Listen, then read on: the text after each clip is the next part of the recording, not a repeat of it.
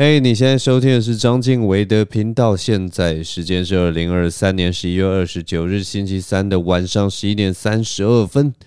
大家这一周过得好吗？我过得好吗？我也不知道我过得好不好，我应该过得还算不错了。今天中午的时候，我跟一个翻译所的学长一起吃个饭呢。那我们这次是去那个在金华街那边的油寿司，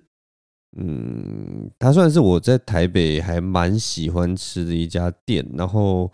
为什么会喜欢吃呢？是因为它中午有这个五间寿司套餐，大概五百多块。然后它里面的那个综合套餐，就是你可以吃四罐的寿司，然后还有一个散寿司之类的。那因为它算是一个中高价位的寿司店，所以它的那个食材啊，还有料理的方式，其实都非常对我胃口。其实也推荐大家去吃啊，大概五百块，中午就可以吃到一个还蛮好吃的一个料理。那它不能，其实基本上不能直接去，因为它那种五间套餐，它只做两 round。呃，人数有限，所以我们通常去的时候都会先定位。那在这边，如果大家想要去的话，也可以就先定位，嗯，再去吃。我是觉得还不错啦，但五百块可能就是对有些人来说也蛮贵的，那就偶尔去吃一下。哎，这个五间套餐，我是觉得 CP 值蛮高，蛮推荐的啦。所以，那我中午就跟学长去吃这个油寿司，呃。因为我学长大我一点，然后他有在教那个大学部的课，他在应该是在大学部，我忘记是教翻译还是教英文了。那他就有跟我分享一件事情，他说他他每次在教书的时候，他其实都会问说现在的学生是哪一年出生的。他说他现在教的大学部的学生是二零零四年出生的。所以他其实就有问呃现在的那个学生一个问题，他说：“哎，你们有记得没有智慧型手机的时代吗？”然后学生就告诉他没有，他们感觉从小到大都是看着智慧型手机长大的。所以我们现在面对的这个大学生，都是一群没有看过没有智慧型手机。哎，这个要怎么讲啊？就是从小到大都看着智慧型手机长大的一代的学生，然后我我们其实就在好奇，就是他们对于这个世界的认知会是什么样子？因为我们其实很难想象从小到大，例如说从小到大都有 YouTube，从小到大都有 Google，那他对于这个世界认知会是什么样子？我们直接直觉想到一件事情，就是说他们可能。会非常相信 Google 上面查得到的一切，因为从小到大的资讯来源最大宗的可能就是从 Google 来的，对吧？就是你可能会相信上面查得到一切，或者是以数据化来说，当搜寻结果比较多的时候，你就觉得那个也许是真的。像我的学长，他就说，会不会有一天他拿教科书上面东西在教的时候，然后他会被底下的同学说：“哎，可是教授，那个 Google 上面不是这样写的。”也许会发生这样的事情，就是有些人可能会觉得，呃，教科书的可信度没有 Google 来得高，因为 Google 的资讯也许是经过我不知道千锤百炼的，或很多人呃都经过验证的。搞不好啦，搞不好会发生这样的事情，我也不知道。但反正我们就在谈论这件事情，他们对于资讯的来源的接受度到底是怎么样的？然后他们到底比较相信的是什么样的资讯？到底是说他们会比较相信书本上面记载的经验，还是会比较相信 Google 上面的不知名的来源？其实不要说他们啦，其实我们现在。呃，有很多资讯来源或者是经验也都是从 Google 来的，只是近几年我真的是觉得那些经验越来越狗屁了，你知道吗？就例如说，我们想要买一个什么电器产品或者是什么，以前我们都会想说我们要找一下评论嘛，我们要找一下那个什么 Mobile One 上面的心得分享嘛，我们要看一下别人的心得分享，我们才可以知道我们买这个东西会不会踩到雷嘛。或这个东西到底是不是符合我们的呃，我我我们的需求。可是近几年我真的发现是啊，这些论坛啊或什么的心得分享，有好多其实都是广告文，不只是广告文，甚至是啊随便用一个比较不精确的词，都是网军的文章。真的哎，真的就是有很多人都是直接去买那个行销公司，然后行销公司就会在底下。泼一大堆那种饥渴乱真的说什么哦，我上个月也是买这个，然后我觉得非常好用，什么它有什么什么功能，真的是哇，完全都没有意外，就是那种，因为每一个人都是拿自己拿账号这边 po 文，所以你其实也不知道它的来源，你也不知道他到底是不是真的有买了这个东西。那就算就算他真的有买这个东西，那也许也是呃，也许也是左手进右手出的那种方式买，然后买了以后再在那个。买卖的底下做评价，反正现在任何评价感觉都不可信的，你知道吗？所以像我这种，就是最后最后，我这几年开始买东西的时候，变成你知道吗？返璞归真了。以前都是会去网络上找评价嘛，看五星好评嘛，看人家赞赞嘛，结果现在变成是最真真切切你会得到的评价，其实都是来自好朋友跟亲朋好友。就是你身边的人，其实你真正必能够相信的经验，仍然是呃你的朋友有买过这个产品，然后他跟你说这个产品他觉得好或不好，我觉得这还是最可信的。你知道，有点像返璞归真啦，就是以前我们那些经验或什么的，很多东西我们会去网络上找嘛。也许今天你住在台北，可是你接触到的评论，呃，也许是呃台南叉叉叉台南。阿刚先生的评论，或者是什么高雄小南的评论，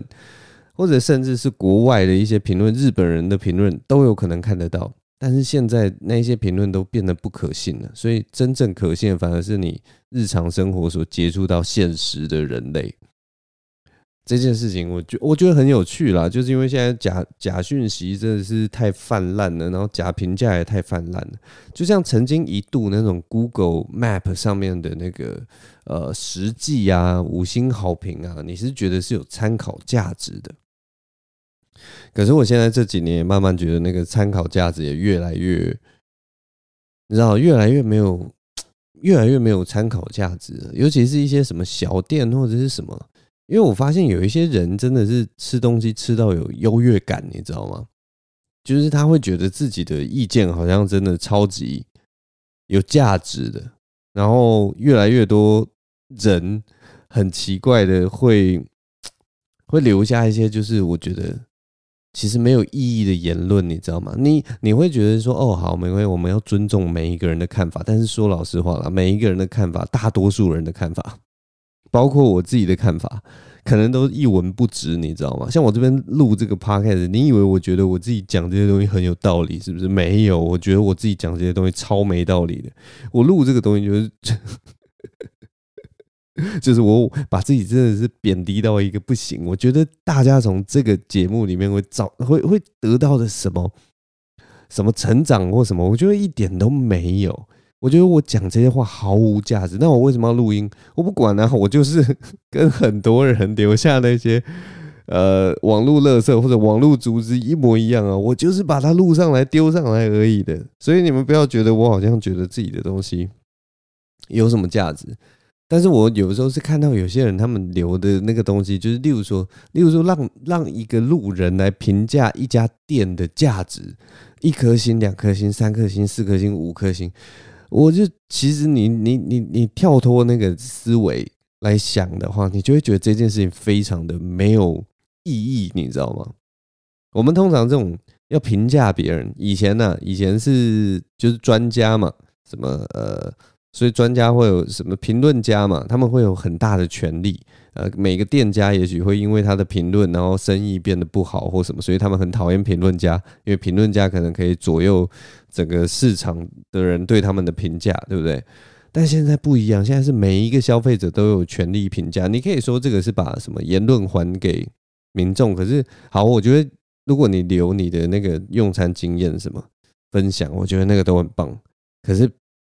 一评价星星，我觉得觉得有点有点太过了，你知道吗？有点太过了。就是星星好像就是一个分数这样子啊，你凭什么评人家星星啊？莫名其妙的，你对不对？我问你啦，就是如果你在这边有一个用餐经验不愉快，三颗星、两颗星跟一颗星，你能够客观的评吗？没有啊，你就是你，也许这一辈子就只会打五颗星跟一颗星，你不会说哦，我有一个很中间的评价，我觉得它东西好吃，但是呃，我不知道人长得丑，所以我给他三颗星。就是你也不会评中间呢，你就会东西虽然好吃，但是人真的长太丑，你就直接给他一颗星啊，因为你就是 kimoji 北宋嘛。那这怎么怎么会怎么会是一个可以就是怎么会是一个好的价值判断？就是所以我有时候觉得，哎，我不知道啊。就是你如果把这个决定权全部交给所有的民众自己去用的话。其实大部分啊，我真的是觉得百分之八十的人的意见真的是不值得。这样讲是不是很坏啊？就觉得好像没有参考价值啦。我说真的，我我自己是这样觉得啦。我真的，哎，这种这种想法是不是有问题啊？可是我觉得真的是这样。就例如说，例如说，如果每个人都可以来录 Podcast，那就是。这个 podcast 录出来的东西就是没价值啊！像我也可以录 podcast 啊，啊，我录出来的东西有没有价值？没有啊，没有价值。我有我有什么专业性，对不对？我我我我我呸！我 我算哪根葱啊？对不对？嗯，真的是啊，哎，我也不知道。反正我像像像我最近就在有用一个那个呃新的这几年的一个那个。跟 IG 一起出来的那个社群软体叫什么？Threads 啊，Threads，Threads 的中文叫什么？串文还是串什么的？反正这个东西我也就觉得，我刚开始用的时候其实是乐见其成，你知道吗？因为它里面会让我看到一些或听到一些，好了也没有听，就大部分是看到一些。哎，例如我从来不会接触到的人，例如说呃很年轻很年轻一代的想法，例如说高中生或者是什么呃呃呃国中生，或者是一些大学生，或者是哦让我看到一些年轻人他们的迷惘或者是什么，然后就跟就看到他们的那些迷惘，你就会觉得哦跟我以前的迷惘可能有一点点像吧。好了，其实我也很少，好像很少有他们有一些迷惘，有一些迷惘我看起来就是。就就是以一个就是已经过来人的身份看那些东西，就觉得天哪，你们怎么 怎么会困在这个？但是我会努力去体会，努力去感受他们的那些东西。对，但是呢，我必须到现在我也必须说，百分之大概七八十，百分之七八十的东西真的都是垃圾，真的都是没有没有意义的无病呻吟，你知道吗？而且他们的无病呻吟很有趣耶。其实我觉得我我不知道啦，因为我们那个年代的无病呻吟就是在自己的个版嘛，我就在自己的个版里面讲。可是现在这种啊，别人的无病呻吟有点像就直接丢到这个世界上，然后丢到这个世界上，因为那个演算法让我看到，然后我有时候看到就觉得说，哎，你们的迷惘怎么会长这个样子呢？我我讲一个。讲一个看起来像倚老卖老、很讨厌的一个说法啦，就是呃，我发现有很多人的迷惘或者是什么，都在于一个很关键的事情，就是呃，大家都会有一些希望嘛。那例如说，你有一些择偶的希望，或者是说你有一些未来发展的希望，或者是你有一些呃，我也不知道还有什么呃。我我不知道，反正就各种的需要。我们每个人在这个世界上都有各种的需要，但是很明显的，你在你的环境里面，你不会得到那些需要。就例如说，你天天泡夜店的人，然后你天天我不知道，呃，在某个环境底下的人，那你接触到的所有的呃异性朋友，不管是男生或女生，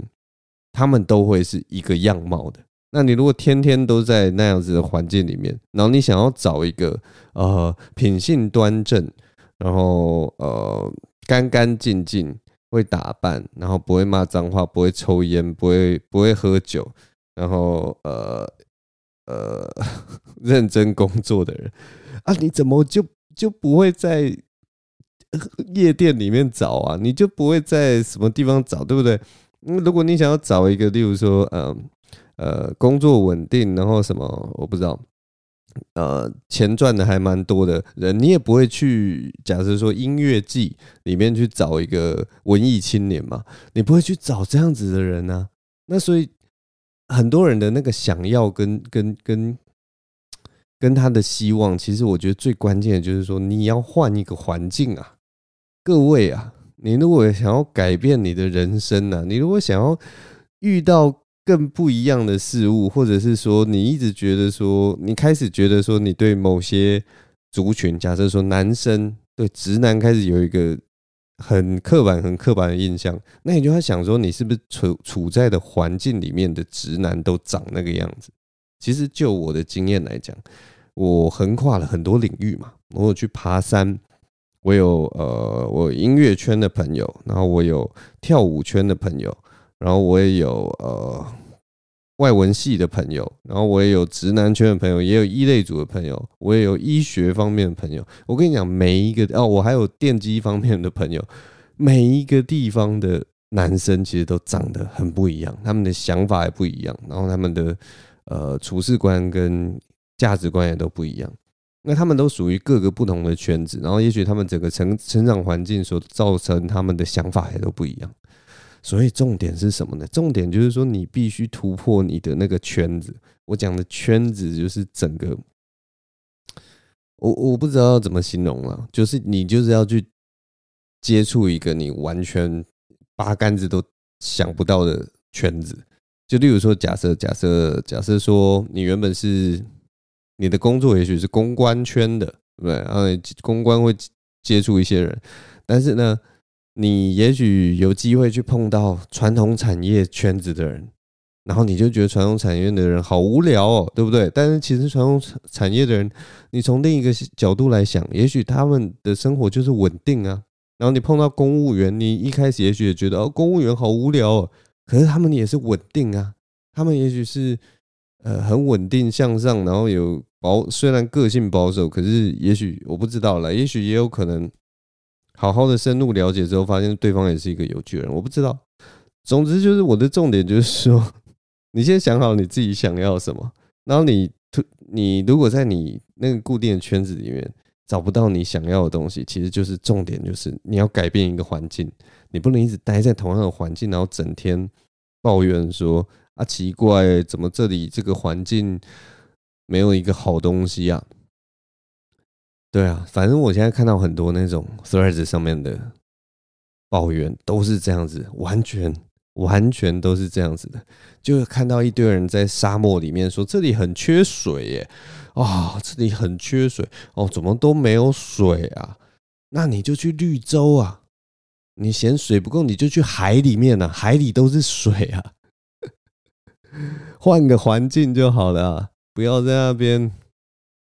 我当然知道换环境很痛苦啦。也许因为假设说，呃，你想要去富有的环境啊，你希望多金的环境，然后你说，那我要去哪里找多金的环境？我我平常又遇不到工程师，工呃台湾最有钱的就是工程师嘛，我找不到工程师怎么办？我也不知道啊。但是你就要往那个方向去嘛，你就知道工程师有钱嘛。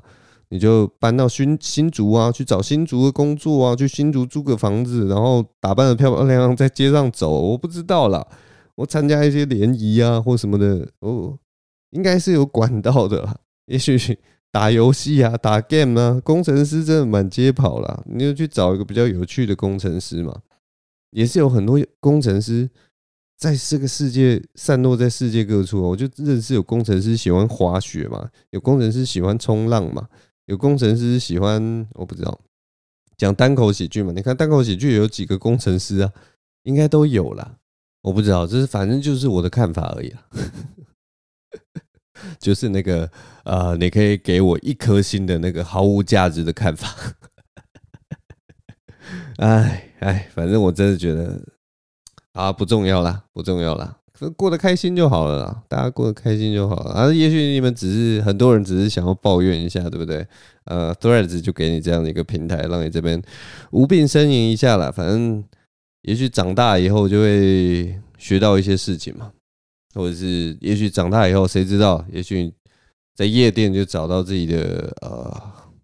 好对象，对不对？也许我根本就是错的，我从来没有好好去过夜店。也许那边都是大家都温良恭俭让，每个人都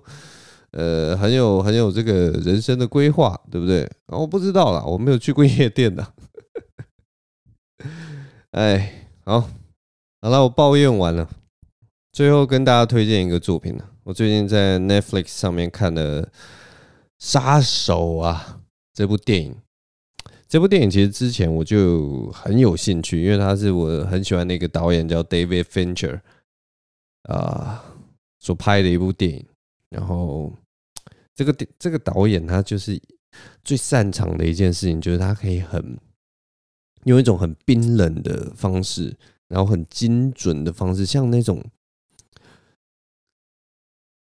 高超的外科医生的方式，精准的切开那个某一种犯罪或者是悬疑的那种场面。我很喜欢看他的电影，他的电影有蛮多的，包括最早很早以前的那个什么《火线追缉令》。然后到近期的什么《Gone Girl》啊，或者是呃《纸牌屋》，前几集也是他导的哦，我是很喜欢看他的片子。那他这次跟这个 Netflix 拍的这部《杀手》（Killer） The Killer 也是有够好看，非常好看。其实这部片呢、啊，我就一样不爆雷，我都不会讲到剧情或什么，所以大家可以放心的听。那如果有兴趣的话，去 Netflix 找来看。他的故事其实非常的简单，就是一个杀手，然后他要去去去啊出一个任务，结果后来任务出错了，而任务出错，他反而呢遭受这个组织的有点像是想要把他干掉，因为他失误了嘛，失误了。这个业主他就想说，那我们要要把这个人干掉，不然就是我的行迹会暴露。那我们这个杀手主角就因此变得非常不爽，所以他就就是很简单的故事嘛，他就杀回去，杀回杀杀回到雇主那边。但是很有趣的一件事情就是，他虽然就是这么简单的剧情，就是你听我这样讲，你就觉得啊，这又是一个老老掉牙的故事啊，有什么好看的？可是你在看的过程里面，不管是这个杀手。所散发出来的气质，或者是他在每一个追杀回去那个呃，有点像是报仇的那个过程，他所遇到的每一个关卡，或者是说遇到的每一个人，都让这个故事变得更，要说就是更有层次，你很难去形容那样的感觉，但是。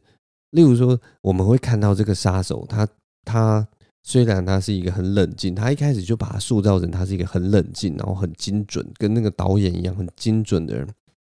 可是随着那个剧情推演，你慢慢会发现，其实他再怎么说服自己说我是一个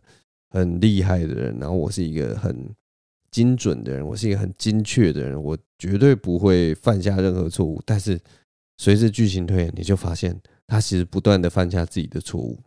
然后每一次都在那个非常、非常、非常惊险的状态下完成他的目标。虽然他一再的强调说我自己很专业，我自己很专业，我自己很专业，可是他就一直在违背自己做的事情。然后其实包括一开始他的任务会搞砸，也是某方面来讲也算是他从来没有想到的事情。所以他就有点像是，他一直说服自己，自己要做到很完美，自己要继续变强，自己要怎么样怎么样怎么样。可是，可是他做出来的事情，其实多多少少跟我们每一个人一样，都充满着瑕疵。我们一样没有办法，我们人又不是机器人，我们没有办法百分之百做到完整。所以那些那个韵味啊，就是一些悬而未决的一些人性的东西，或者说。他在里面也会常常点出，直接点出来说，虽然你现在做的事情看似是很合理、很有理性的，但其实你这样做应该有更好的做法吧，但是你没有这样选择。你现在选择的路是，我们可以感觉到，其实你心里有所质有所迟疑的。然后当导演借由剧本或什么点出这一点的时候，你就会发现，哎，对，原来这个杀手没有我们想象中那么冷酷。原来这个杀手其实他还是有犹豫的。原来这个杀手慢慢在改变，但是你们说不上来，那个改变到底会不会让后面发生的情节真的有改变？因为你一再的会听到这个杀手不断的向自己重塑自己的原则，向自己重塑自己的行事方针，说：“哦，我一定要这样，我一定要这样，我一定要这样。”但每一次我们一次次都可以看到他在外显行为上。跟自己所说的有所矛盾，所以我觉得那个就是这种很细微的、很人性的这个一面，在这部片里面变得非常的珍贵。总之呢，这部片我真的很推荐大家去看，而且最好是那种慢条斯理的去细细品尝这一段过程，这个旅程大概两个小时的时间，它算是一个比较长的一部片，但是我觉得你看起来会觉得节奏很快。然后剧情不断的推进，然后它其实你呃，我真的觉得你如果听我讲，会觉得这是一个很简单的剧情。但是如果你细细去品尝，它也不是一部爽片哦，它就是很值得你慢慢去看，慢慢去看，慢慢沉浸在那个角色的里面。那一样，那个演员也是我非常爱的演员，那个演员是那个 Fassbender 法斯宾达，他真的是对，也是一个很厉害的一个演员了。然后。很佩服他，呵呵，啊他他他他每次我看他演戏的时候，你都会觉得他好像没有在演，好像就是一个一号表情或二号表情那种感觉。可是不知道为什么，他每次接到那个角色的时候，然后他由他来演，他虽然表情好像不多，可是你都可以，可能是他的眼睛还有他的那个脸皮的那个紧绷程度吧，可以帮他表达出。那种很细微的情感，像那个，就像梁朝伟，我就一直觉得梁朝伟他演技真的都在他的眼睛上面。我上次好像忘记是看到什么，呃，好像就是演坏人的梁朝伟跟演好人的梁朝伟眼神都不大一样，就是就不大一样，就是坏人的梁朝伟的那个眼睛，